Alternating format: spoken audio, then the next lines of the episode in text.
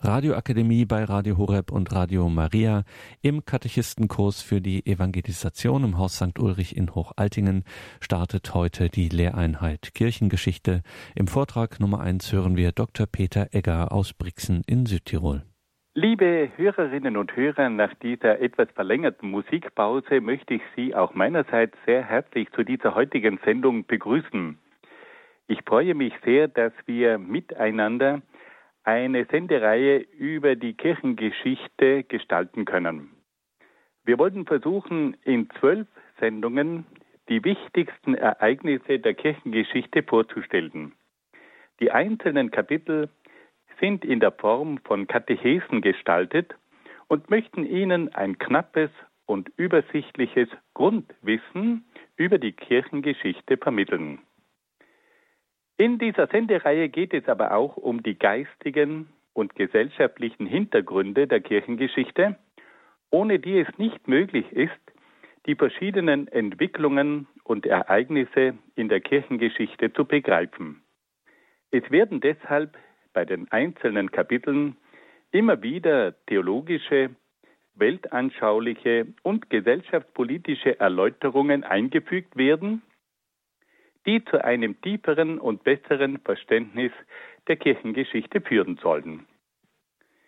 Diese Sendereihe versucht dann auch, die verschiedenen Licht- und Schattenzeiten aufzuzeigen, die sich in der Kirchengeschichte feststellen lassen. Die Darstellung dieser hellen und dunklen Seiten der Kirchengeschichte soll in einer möglichst nüchternen Sprache erfolgen. Diese Sendereihe möchte aber auch auf einige schwarze Legenden hinweisen, die immer wieder verbreitet werden, um die katholische Kirche in ein schlechtes Licht zu rücken. Und schließlich möchte diese Sendereihe auch für Sie, liebe Hörerinnen und Hörer, eine kleine Hilfe sein für Ihre Gespräche mit Freunden und Bekannten. Wir Katholiken werden nämlich heute immer wieder mit den negativen Seiten der Kirchengeschichte konfrontiert. Und da brauchen wir unbedingt ein paar gute Argumente, um den Menschen Rede und Antwort stehen zu können. In diesem Sinn, liebe Hörerinnen und Hörer, wünsche ich Ihnen viel Freude mit dieser Sendereihe über die Kirchengeschichte und wünsche Ihnen von Herzen alles Gute und Gottes besonderen Segen. Wir beginnen nun mit einem ersten Kapitel und in diesem Kapitel geht es um den Ursprung des Christentums. Der Gründer des Christentums ist Jesus von Nazareth. Jesus trat als der von Gott gesandte Messias auf, der von den Propheten des jüdischen Volkes seit Jahrhunderten angekündigt worden war. Jesus Christus kam als der Sohn Gottes in die Welt, um den Menschen Heil und Erlösung zu bringen. Seine Gestalt, seine Lehren und sein Wirken sind das Fundament der christlichen Religion. Nun wollen wir uns die Frage stellen, aus welchen Quellen beziehen wir unsere Kenntnisse und unsere Informationen über Jesus Christus? Die wichtigsten Quellen sind die verschiedenen biblischen Quellen des Neuen Testaments. Zu diesen Quellen zählen die vier Evangelien von Matthäus, Markus, Lukas und Johannes. Weitere Aussagen über Jesus finden wir in der Apostelgeschichte, in den Briefen des Apostels Paulus, in den katholischen Briefen und auch in der geheimen Offenbarung des Johannes. Es gibt aber auch noch andere Quellen über Jesus und da geht es ganz konkret um verschiedene jüdische, römische und frühchristliche Quellen, die über Jesus Christus berichten und viele Aussagen der biblischen Quellen bestätigen. Aber auch die sprachwissenschaftlichen, völkerkundlichen und archäologischen Forschungen haben entscheidende Beiträge zur vertieften Kenntnis von Jesus und seinem kulturellen Umfeld geliefert. Nun wollen wir ganz kurz auf das Leben Jesu zu sprechen kommen und die wichtigsten Ereignisse in seinem Leben aufzeigen. Jesus Christus wurde im Jahr sieben oder sechs vor Beginn unserer Zeitrechnung in Bethlehem in Judäa geboren. Zur Zeit seiner Geburt waren Kaiser Augustus der Herrscher des römischen Reiches und König Herodes der Herrscher von Palästina.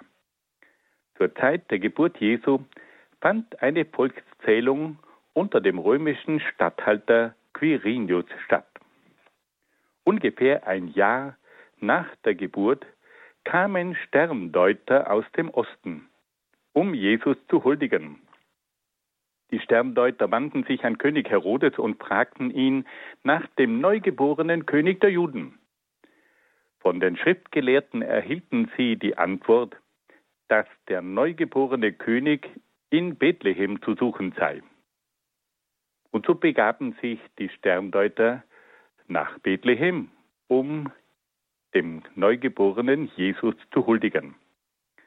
Nach dem Besuch der Sterndeuter kam es dann zur Flucht der heiligen Familie nach Ägypten. Da König Herodes von Judäa dem kleinen Jesus nach dem Leben trachtete, mussten Josef und Maria mit dem Kind nach Ägypten fliehen. Nach dem Tod von König Herodes im Jahr 4 vor Christus kehrte die Familie Jesu nach Palästina zurück und ließ sich in Nazareth in Galiläa nieder. Mit zwölf Jahren begleitete Jesus seine Eltern zum Pascha-Fest nach Jerusalem, wo es zum Gespräch mit den Schriftgelehrten im Tempel kam. Über die weitere Jugend und das frühe Mannesalter Jesu vermitteln die biblischen Quellen keinerlei Informationen. Jesus hat also viele Jahre seines Lebens in völliger Verborgenheit gelebt. Das öffentliche Auftreten Jesu begann dann im Jahr 28 nach Christus mit seiner Taufe durch Johannes den Täufer. Es folgte die Berufung von zwölf Jüngern, dann begann Jesus als Wanderprediger umherzuziehen. Im Mittelpunkt seiner Predigten standen die Verkündigung vom Reich Gottes. Jesus wirkte auch viele Wunder und trieb Dämonen aus. Jesus geriet durch seine Lehre und seinen Anspruch, der Sohn Gottes zu sein, zunehmend in Konflikt mit den Vertretern des offiziellen Judentums. Der Hohe Rat der Juden ließ Jesus verhaften und verurteilte ihn zum Tod. Da die Juden aber nicht das Recht hatten, Todesurteile zu vollstrecken, mussten sie Jesus dem römischen Statthalter Pontius Pilatus übergeben. Und dieser verhängte dann über Jesus die Todesstrafe der Kreuzigung. Jesus wurde gegeißelt und mit Dornen gekrönt. Dann trug er sein Kreuz zur Hinrichtungsstätte von Golgotha. Dort wurde er ans Kreuz geschlagen und starb einen qualvollen Tod. Jesus ist wahrscheinlich am 7. April im Jahr 30 nach Christus gestorben. Die biblischen Quellen berichten, dass Jesus am dritten Tag nach seinem Tod von den Toten auferstanden und seinen Jüngern mehrmals erschienen ist. Das ist also in ganz kurzer, geraffter Form das Wichtigste aus dem Leben Jesu und diese Dinge sind uns allen bekannt. Nun stellt sich uns aber gleich eine sehr wichtige Frage. Bei diesen Überlieferungen über das Leben Jesu fragt sich jeder von uns nach ihrer geschichtlichen Zuverlässigkeit und Glaubwürdigkeit. Handelt es sich bei diesen Aussagen im Neuen Testament über das Leben Jesu, über sein Wirken, um geschichtlich begründete Aussagen oder handelt es sich dabei um Erzählungen bzw. um Mythen, die von einigen Mitgliedern der christlichen Urgemeinde für die Verkündigung der christlichen Botschaft verfasst worden sind? Das aufmerksame Studium der biblischen Quellen lässt erkennen, dass die Überlieferungen über das Leben Jesu viele genaue Details enthalten. Es ist die Rede von bestimmten Personen, von bestimmten Aussagen, von bestimmten Orten und von bestimmten Zeiten. Weiters lässt sich feststellen, dass der Sprachstil der verschiedenen biblischen Berichte sehr nüchtern und sachlich ist. Diese Tatsachen sprechen eindeutig gegen Erzählungen und Mythen. Die neuesten Erkenntnisse der Bibelwissenschaft zeigen, dass die biblischen Quellen wesentlich früher geschrieben wurden, als die traditionelle Bibelexegese vermutete. Das bedeutet aber, dass es auf kurz, aufgrund dieser frühen Verfassung der biblischen Quellen an der nötigen Zeit für die Entstehung von Mythen fehlte. Damit sich ein Mythos entwickeln kann, braucht es immer eine bestimmte Zeit. Aber diese Zeit war aufgrund der frühen Verfassung der ersten biblischen Berichte nicht gegeben.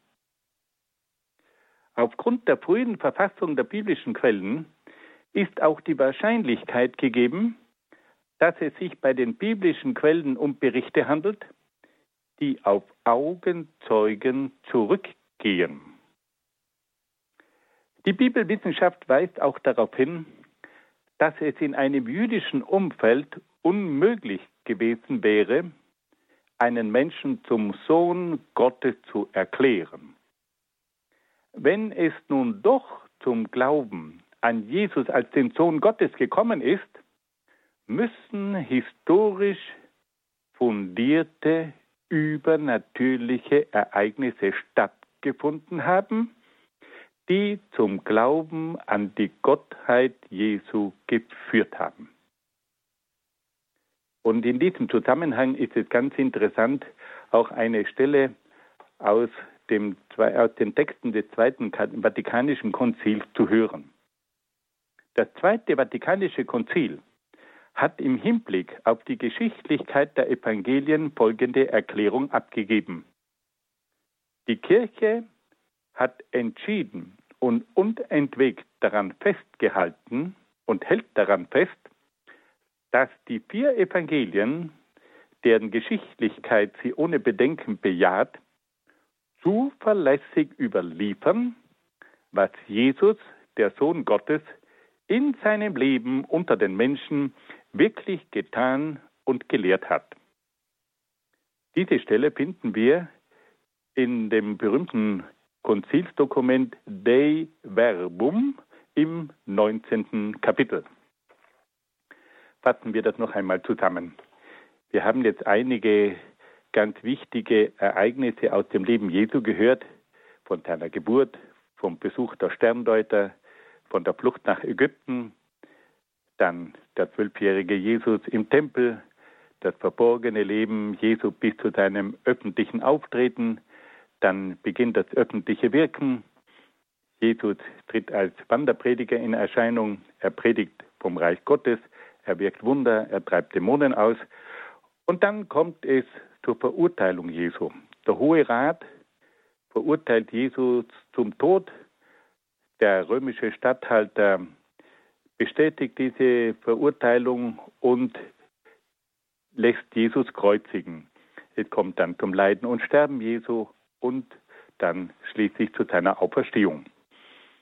Wir haben gehört, dass es also verschiedene Hinweise dafür gibt, dass es tatsächlich sich um geschichtlich fundierte Berichte handelt. Einmal sprechen die detaillierten Angaben der biblischen Quellen dafür, dann ist auch die frühe Verfassung der biblischen Quellen äh, dazu geeignet, uns davon ausgehen zu lassen, dass es sich um Augenzeugenberichte handelt. Dann war auch das jüdische Umfeld nicht geeignet zur Vergöttlichung eines Menschen. Hier müssen also lauter Dinge passiert sein, die dazu beigetragen haben, dass solche Berichte überhaupt möglich waren. Und schließlich die Erklärung des Zweiten Vatikanischen Konzils in der zum Ausdruck kommt, dass die Kirche entschieden und unentwegt daran festhält, dass die vier Evangelien zuverlässig überliefern, was Jesus, der Sohn Gottes, in seinem Leben unter den Menschen wirklich getan und gelehrt hat. Wir wollen uns nun einem zweiten Kapitel zuwenden und in diesem Kapitel geht es um die Gründung der Kirche. Das Neue Testament berichtet, dass Jesus am Beginn seines öffentlichen Wirkens zwölf Apostel berufen hat, mit denen er eine erste Gemeinschaft gründete. Im Matthäusevangelium finden wir im zehnten Kapitel sogar die Auflistung der Namen dieser zwölf Apostel. Die Namen der zwölf Apostel sind an erster Stelle Simon, genannt Petrus, und sein Bruder Andreas, dann Jakobus, der Sohn des Zebedäus, und sein Bruder Johannes, Philippus und Bartholomäus, Thomas und Matthäus, der Zöllner, Jakobus, der Sohn des Alpheus, und Thaddäus, Simon Kananäus und Judas Iskariot, der ihn später verraten hat. Hier haben wir also gewissermaßen eine geschichtliche Dokumentation der zwölf Jünger, die Jesus am Anfang seines Wirkens berufen hat.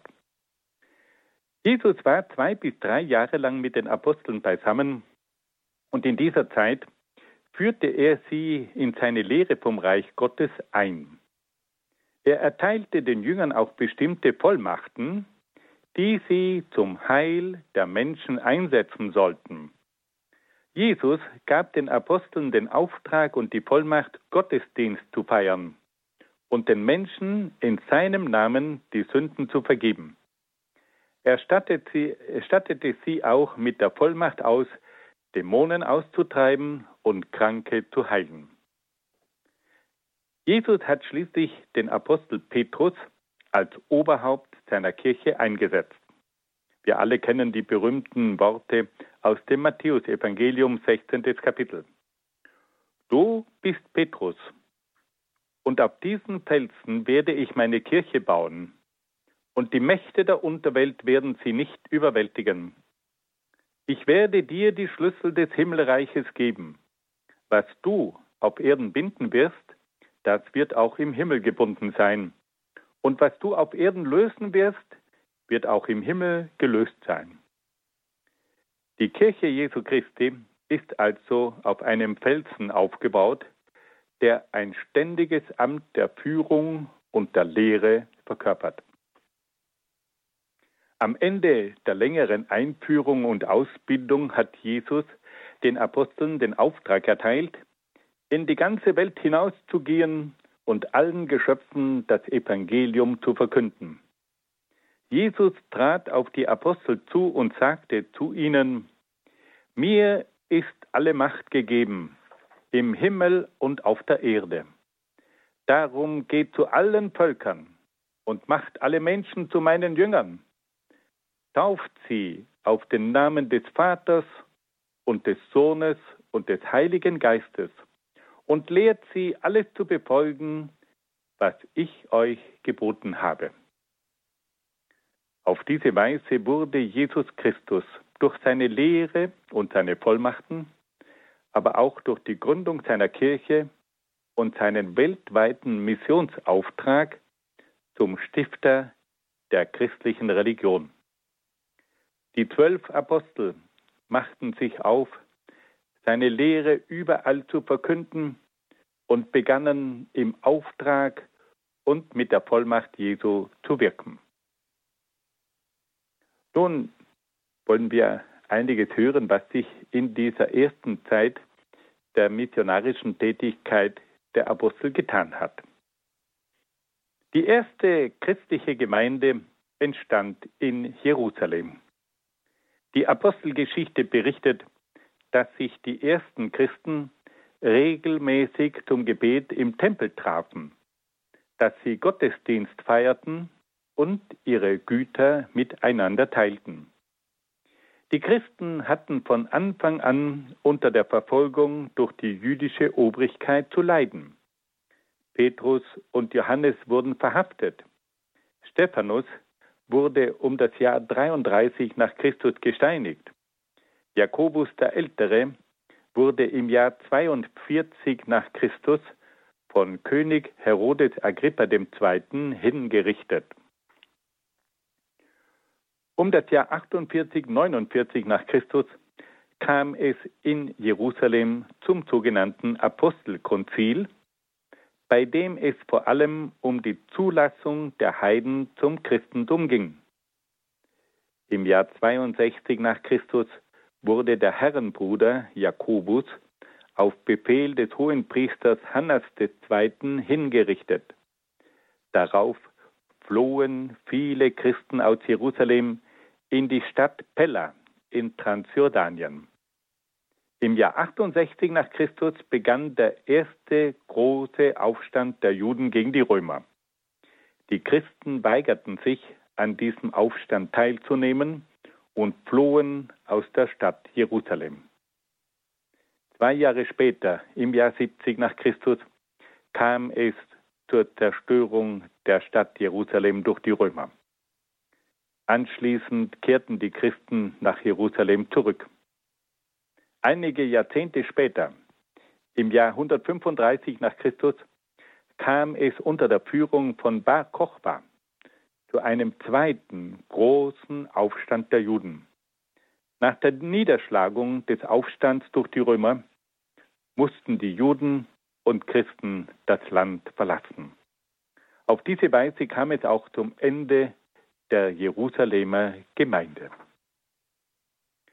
Aber die Missionstätigkeit ging von Anfang an über Jerusalem hinaus. Und der bedeutendste Missionar der christlichen Botschaft, der in der ganzen damals bekannten Welt wirksam war, war der Apostel Paulus.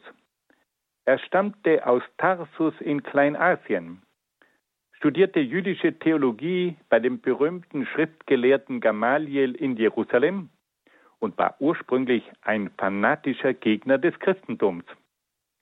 Als er nach Damaskus zog, um dort die Christen zu verfolgen, hatte er ein Bekehrungserlebnis, das ihn zum Jünger Jesu werden ließ. Paulus begann als Missionar zu wirken und unternahm vier große Missionsreisen, die ihn nach Kleinasien, Makedonien, Griechenland, Zypern, Kreta und schließlich nach Rom führten. In vielen großen Städten wie Korinth, Ephesus, Kolosse, Thessaloniki und Rom gründete er christliche Gemeinden. Paulus schrieb auch mehrere Briefe an seine Gemeinden, in denen er auf theologische ethische und seelsorgliche Fragen einging. Die Apostel gelangten auch in andere große Städte, so etwa in die Stadt Antiochia in Syrien, die damals mit 300.000 Einwohnern die drittgrößte Stadt des römischen Reiches war.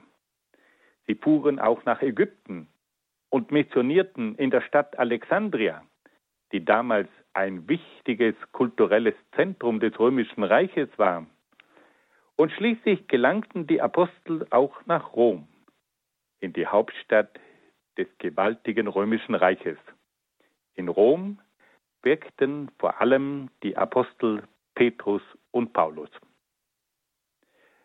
Die Apostel erreichten während ihres Wirkens die Grenzen der damals bekannten Welt.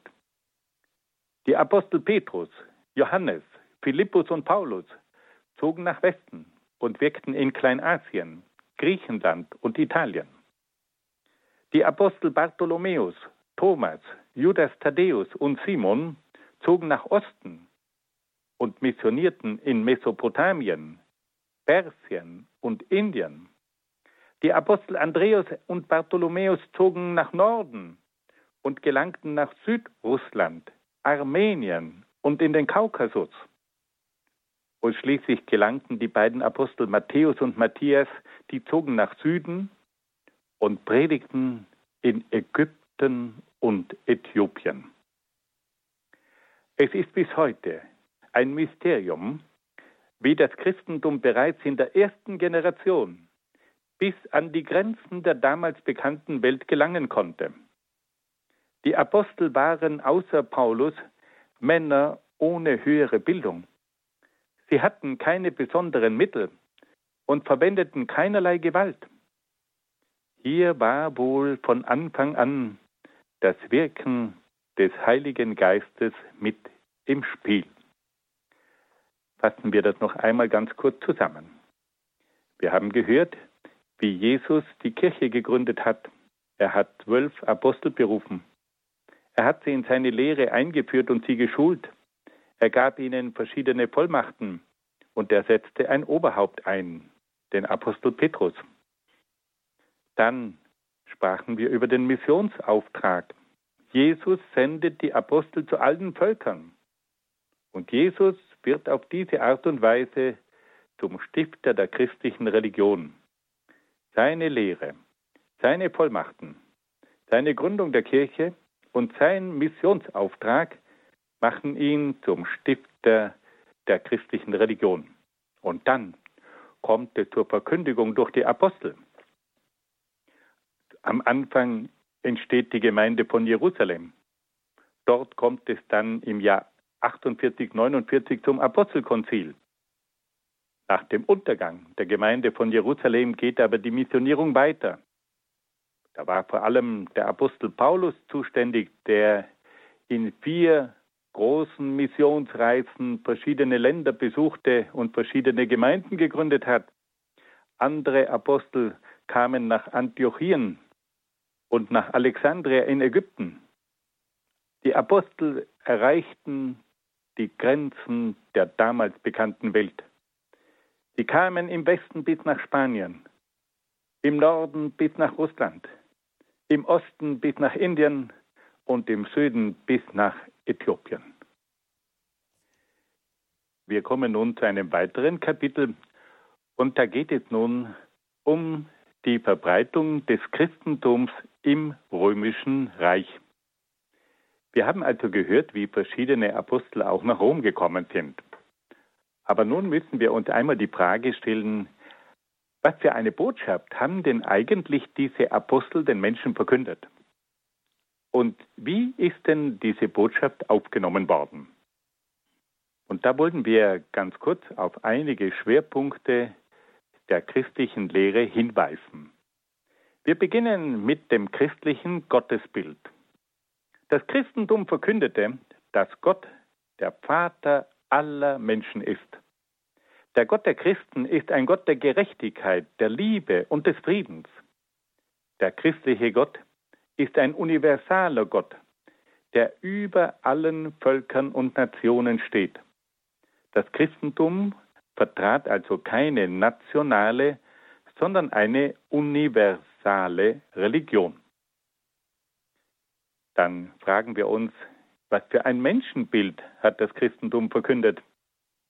Das Christentum verkündete, dass der Mensch ein Abbild und ein Kind Gottes ist.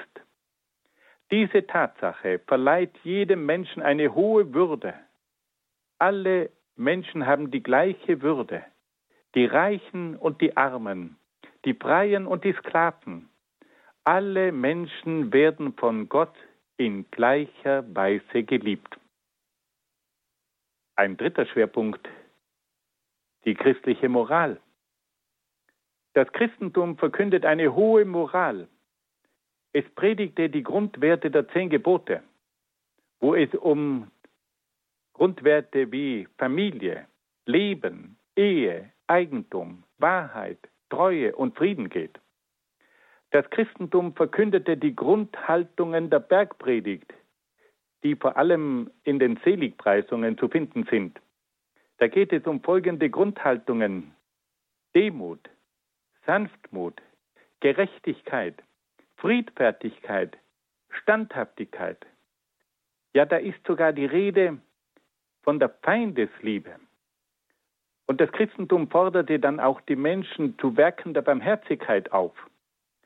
Also die christliche Moral predigt die Grundwerte der zehn Gebote, die Grundhaltungen der Bergpredigt und die Werke der Barmherzigkeit. Ein weiterer Schwerpunkt die christliche Gesellschaft.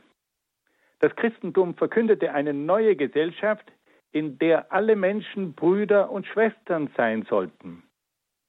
Die Gesellschaft sollte von einer grundsätzlichen Gleichheit aller Menschen geprägt sein. Die Menschen sollten in Solidarität und Frieden miteinander leben und ihre irdischen Güter miteinander teilen. Und dann verkündete das Christentum auch noch eine neue Form der Erlösung. Der Urheber dieser Erlösung war Jesus Christus, der den Menschen durch sein Sühneleiden die Vergebung von Sünde und Schuld vermittelte. Durch Jesus Christus erhalten die Menschen die Kraft zu einem neuen Leben. Die Menschen müssen aber zu Umkehr und Buße bereit sein. Wir sehen also, dass hier das Christentum eine revolutionäre Botschaft verkündet. Ein neues Gottesbild, ein neues Menschenbild, eine neue Moral, eine neue Vorstellung von Gesellschaft und eine ganz neue Art der Erlösung. Das war die Botschaft, mit der sich das Christentum an die Menschen gewandt hat. Und nun wollen wir uns die Frage stellen, wie ist denn diese Botschaft aufgenommen worden?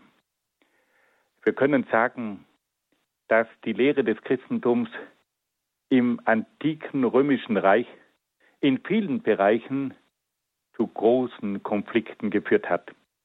Die Lehre des Christentums stand in vielen Bereichen in einem radikalen Gegensatz zur Weltanschauung der Antike. Und da wollen wir nun ganz konkret einige Konflikte ansprechen, damit wir dann auch die Verfolgungen der Christen besser verstehen können. Da gab es zunächst einmal den Konflikt mit der römischen Religion. Das Christentum geriet mit der römischen Religion in Konflikt. Es stellte sich gegen die römischen Götter, die auch die religiöse Grundlage des römischen Reiches bildeten. Das Christentum stellte sich gegen die vielen Götter und gegen den Synkretismus, also die Vermischung aller Religionen. Das Christentum verkündete die Ausschließlichkeit des christlichen Gottes. Dann kam es aber auch zum Konflikt mit der römischen Moral. Das Christentum prangerte die verschiedenen Laster der heidnischen Gesellschaft an. Es wandte sich gegen die Unzucht, gegen den Ehebruch, gegen die Habsucht, gegen die Ungerechtigkeit, gegen die Feindschaft. Viele Christen weigerten sich, den Militärdienst zu leisten. Sie lehnten auch die grausamen Schauspiele in der Arena ab und so weiter. Und so kam es also auch im Bereich der Moral zu einem direkten Konflikt mit der römischen Moral. Dann kam es aber auch zu einem Konflikt mit der römischen Gesellschaft. Das Christentum verkündete die Gleichheit und Brüderlichkeit der Menschen und wandte sich gegen die Klassengesellschaft. Es forderte die allgemeine Nächstenliebe und die Feindesliebe und stellte sich damit gegen die Sklaverei und gegen den römischen Militarismus. Alle diese Faktoren führten dazu, dass das Christentum von der römischen Gesellschaft und von der römischen Staatsmacht weitgehend abgelehnt wurde. Die Christen opferten nicht den römischen Göttern und verweigerten den Kaiserkult. Sie distanzierten sich von der römischen Gesellschaft und lebten in eigenen Gemeinden. Die Christen wurden als Außenseiter und Staatsfeinde betrachtet. Dennoch gab es in der römischen Gesellschaft auch viele Anhänger des Christentums. Zunächst waren es vor allem die unteren Klassen und die Sklaven, die sich zum Christentum bekannten.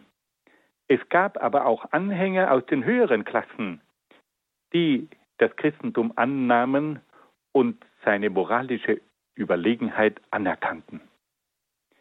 Wenn wir das ein wenig zusammenfassen wollen, dann können wir sagen, dass hier zwei völlig verschiedene Weltanschauungen und auch völlig verschiedene Vorstellungen von Religion aufeinander getroffen sind. Das Christentum vertrat ein Gottesbild, ein Menschenbild, eine Moral, eine Vorstellung der Gesellschaft und auch eine Lehre von der Erlösung, die in einem ganz direkten Kontrast zu den römischen Vorstellungen in diesen Bereichen stand. Und auf diese Art und Weise kam es also zum Konflikt mit der römischen Religion, mit der römischen Moral, mit der römischen Gesellschaft und zu einer Ablehnung des Christentums. Gleichzeitig aber kam es auch zu einer Annahme des Christentums, vor allem in den unteren Klassen und bei den Sklaven, die im Christentum eine Lehre erkannten, die ihre Situation begreifbar machte und die ihnen auch die Hoffnung machte, dass es doch eine Änderung geben könnte. Und gleichzeitig gab es aber auch viele Römer aus den höheren Klassen, die die Lehre des Christentums in seiner vollen Bedeutung erkannten und sich dem Christentum anschlossen. Wir kommen nun zu einem weiteren Kapitel und da geht es nun um die Christenverfolgungen. Wir haben vorhin gehört, dass es aufgrund der christlichen Botschaft zu großen Konflikten mit der römischen Kultur, der römischen Religion und der römischen Gesellschaft gekommen ist. Und nun zeigt es sich, dass es sehr bald zu ganz massiven Christenverfolgungen gekommen ist. In den ersten drei Jahrhunderten haben mehrere römische Kaiser das Christentum bekämpft, da sie in mehrfacher Hinsicht die Grundlagen des römischen Reiches in Frage stellten. Einige Kaiser verfolgten die Christen mit großer Grausamkeit und Willkür, andere Kaiser verfolgten die Christen in einem rechtlichen Sinn. Und nun wollen wir einen Blick hineinwerfen in diese ersten drei Jahrhunderte. Im ersten Jahrhundert begegnet uns die Gestalt von Kaiser Nero. Als es im Jahr 64 nach Christus zu einem großen Brand in Rom kam, beschuldigte der Kaiser die Christen der Brandstiftung. Und in der Folge kam es zu einer großen Christenverfolgung die von 64 bis 68 nach Christus dauerte. Während dieser Verfolgung wurden auch die Apostel Petrus und Paulus hingerichtet. Die zweite Christenverfolgung im ersten Jahrhundert geschah unter Kaiser Domitian. In der Regierungszeit dieses Kaisers hatten vor allem die Christen in Kleinasien viel zu leiden. Nach kirchlicher Überlieferung verfasste damals Johannes auf der Insel Patmos das berühmte Buch der Apokalypse, der geheimen Offenbarung, in dem er die Gemeinden von Kleinasien stärkte und tröstete. Nun wollen wir einen Blick in das zweite Jahrhundert werfen. Im zweiten Jahrhundert gab es die berühmten Adoptivkaiser. Und in dieser Zeit hatten die Christen eine relativ große Freiheit. Unter den bekannten Kaisern Trajan, Hadrian und Mark Aurel kam es zu keinen staatlich verordneten Christenverfolgungen. Es kam aber immer wieder zu örtlichen Aufständen gegen die Christen. Kaiser Trajan ordnete an, dass die Christen nicht aufgespürt werden sollten. Wenn es aber zu einer Anzeige gegen die Christen kam, dann mussten die Christen vor Gericht gestellt werden und bei Missachtung der religiösen Verordnungen bestraft werden. Diese Regelung galt dann auch unter der Herrschaft der späteren Adoptivkaiser. Wir können also sehen, dass es im zweiten Jahrhundert in der Zeit der Adoptivkaiser etwas ruhiger zuging und dass die Christen nicht dieselben Verfolgungen erleiden mussten wie im ersten Jahrhundert. Aber bald sollte sich das Blatt wieder wenden. Im dritten Jahrhundert kam es zu ganz großen Christenverfolgungen. In dieser Zeit des dritten Jahrhunderts herrschten die sogenannten Soldatenkaiser.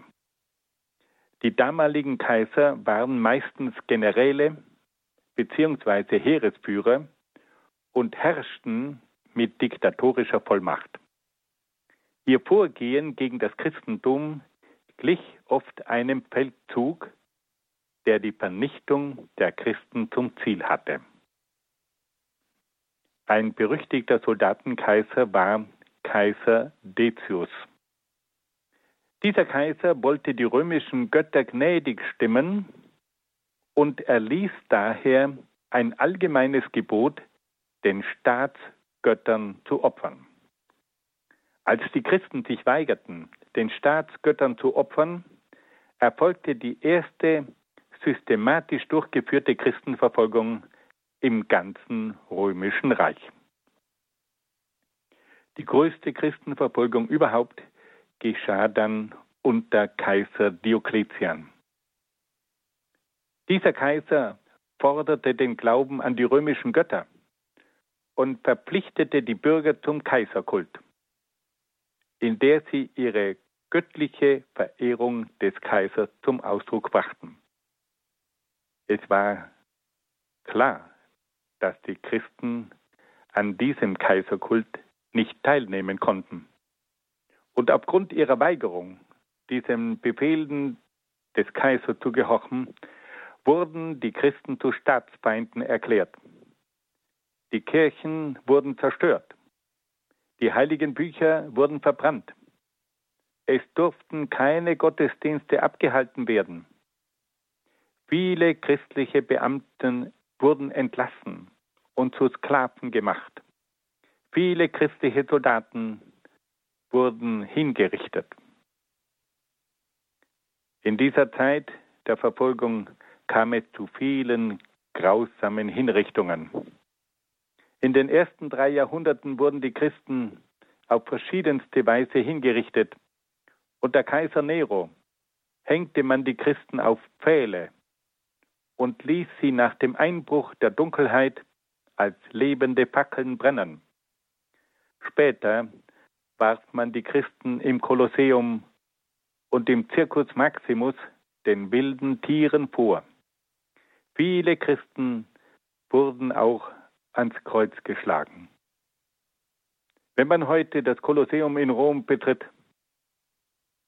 dann sollte man sich dessen bewusst sein, dass an diesem Ort in drei Jahrhunderten etwa 300.000 Menschen den Tod fanden. Und viele von diesen 300.000 Menschen waren Christen.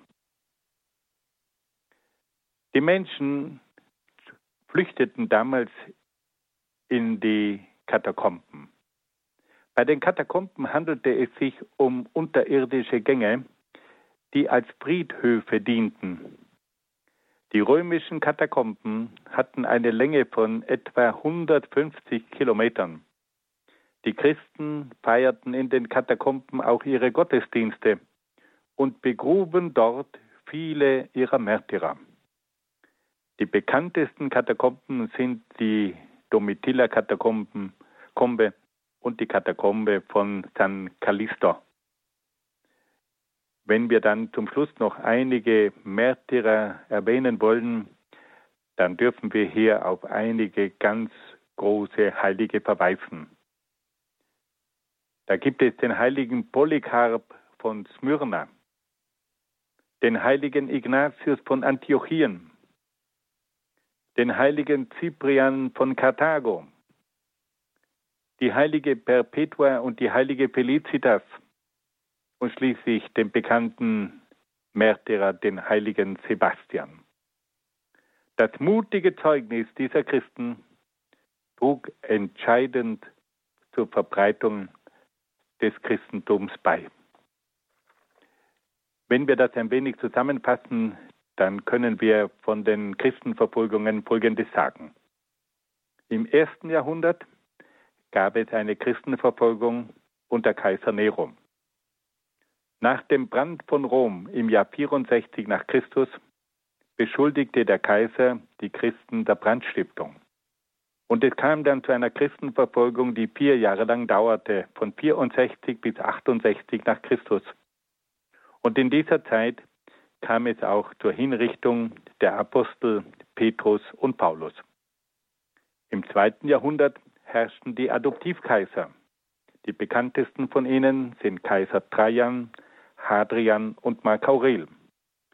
Es gab damals keine staatlich angeordneten Christenverfolgungen, aber es gab immer wieder örtliche Aufstände gegen die Christen. Im dritten Jahrhundert kam es dann unter den sogenannten Soldatenkaisern zu den größten Christenverfolgungen. Und die zwei Kaiser, die am meisten die Christen verfolgten, waren Kaiser Decius und Kaiser Diokletian. Es kam zu vielen grausamen Hinrichtungen. Die Menschen wurden als lebende Fackeln verbrannt. Sie wurden im Kolosseum und im Circus Maximus in Rom zu Opfern verschiedener Formen der Hinrichtung. Und die bekanntesten Märtyrer dieser Zeit sind der heilige Polycarp, der heilige Ignatius von Antiochien, der heilige Cyprian von Karthago, die beiden heiligen Perpetua und Felicitas und der heilige Sebastian. Liebe Hörerinnen und Hörer, wenn wir noch einmal diese Sendung ganz kurz im Überblick zusammenfassen wollen, dann können wir sagen, dass wir heute zunächst etwas gehört haben über den Gründer des Christentums, über Jesus Christus. Dann sprachen wir über die Gründung der Kirche. Dann kam es zum großen Missionsbefehl, der dazu führte, dass die Apostel aufgebrochen sind, um bis an die Grenzen der damals bekannten Welt vorzustoßen, um die Welt zu missionieren. Wir haben gehört von der Missionierung durch den Apostel Paulus, aber auch von den Missionsreisen der verschiedenen anderen Apostel, die sie bis an die Grenzen der damals bekannten Welt geführt haben. Dann haben wir auch kurz über das Christentum im römischen Reich gesprochen. Und da haben wir versucht, zunächst einmal die christliche Lehre vorzustellen, das christliche Gottesbild, das christliche Menschenbild, die christliche Moral, die christliche Gesellschaftsordnung und die christliche Erlösung.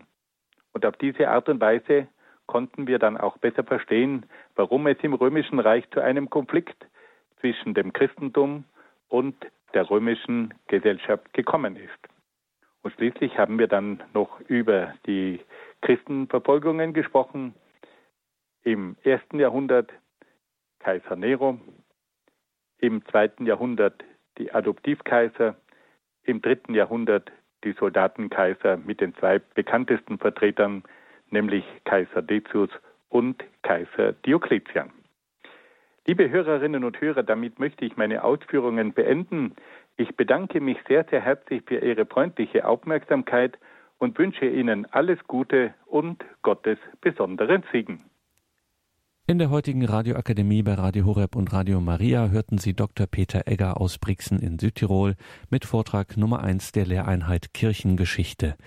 Diesen Vortrag gibt es beim Radio Horeb CD-Dienst, telefonisch zu bestellen in Deutschland unter der 08328 921 120. Morgen dann im Laufe des Tages auf unserer Homepage gibt es diese Sendung, diesen Vortrag dann auch im Podcast- und Download-Bereich, die Homepage horeb.org.